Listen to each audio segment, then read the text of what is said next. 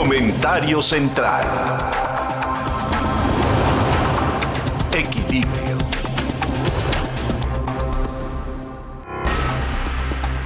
Se hizo un ejercicio en Israel en donde se comparan a los 7.800 millones de seres humanos que somos en el planeta Tierra como si fuéramos 100 habitantes. 100 habitantes. Porque 7.800 millones suena a un montón, pero no tenemos, no cobramos dimensión de lo que esto representa.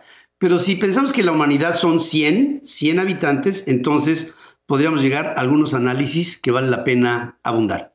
Si somos 100 habitantes en el planeta, 11 son europeos, 5 son de América del Norte, 9 son de América del Sur, 15 son africanos y 60 asiáticos.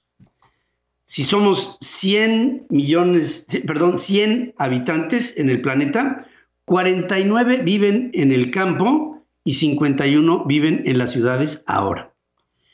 Si somos 100 habitantes en el planeta, 12 hablan chino o mandarín, 5 hablan español, 5 hablan inglés, 3 hablan árabe, 3 hablan hindi, 3 hablan bengalí, 3 portugués, 3 ruso, 2 japonés y 62 sus propias lenguas nativas.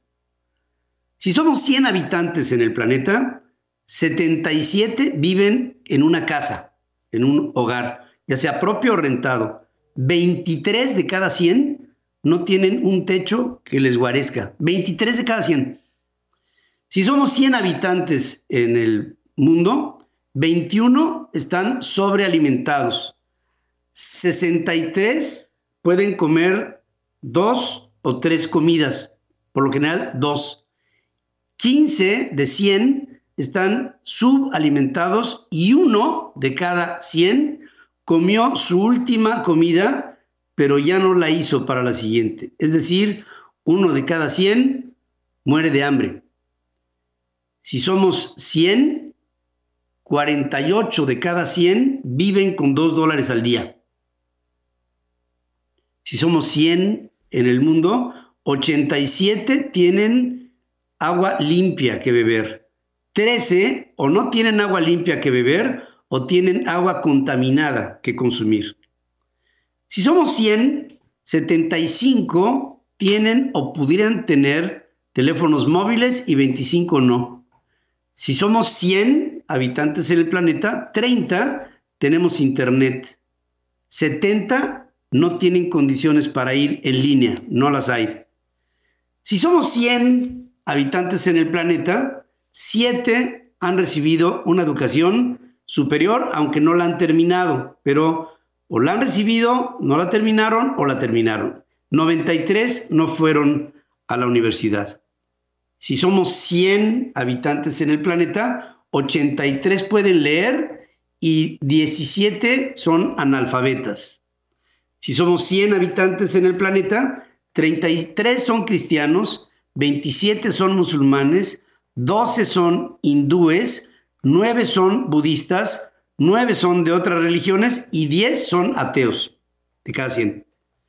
Si somos 100, 26 viven abajo de los 14 años, 66 mueren entre los 15 y los 64 años y 8 de cada 100 tenemos más de 65 años de edad.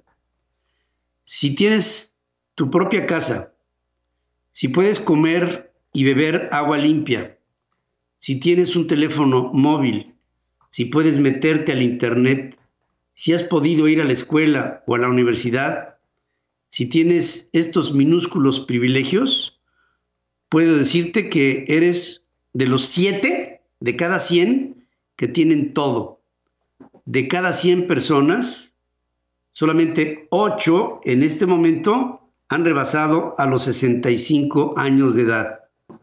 Si tienes más de 65, estás contento, estás agradecido, amas la vida, toma este momento. Si eres de esos, vive el presente. Si tienes estas condiciones de vida, da gracias ya sea si eres creyente, da gracias a Dios o a la vida.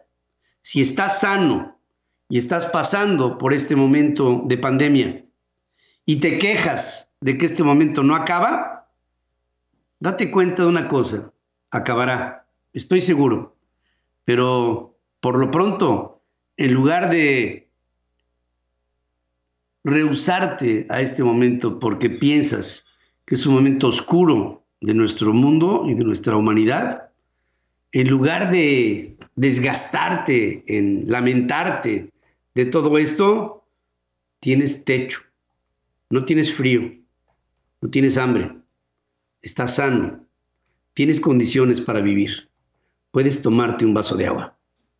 No te quejes, la vida te ha dado mucho. Es mejor que nos, nos dediquemos a agradecer, ya que tienes cosas que la mayoría de la humanidad no tiene.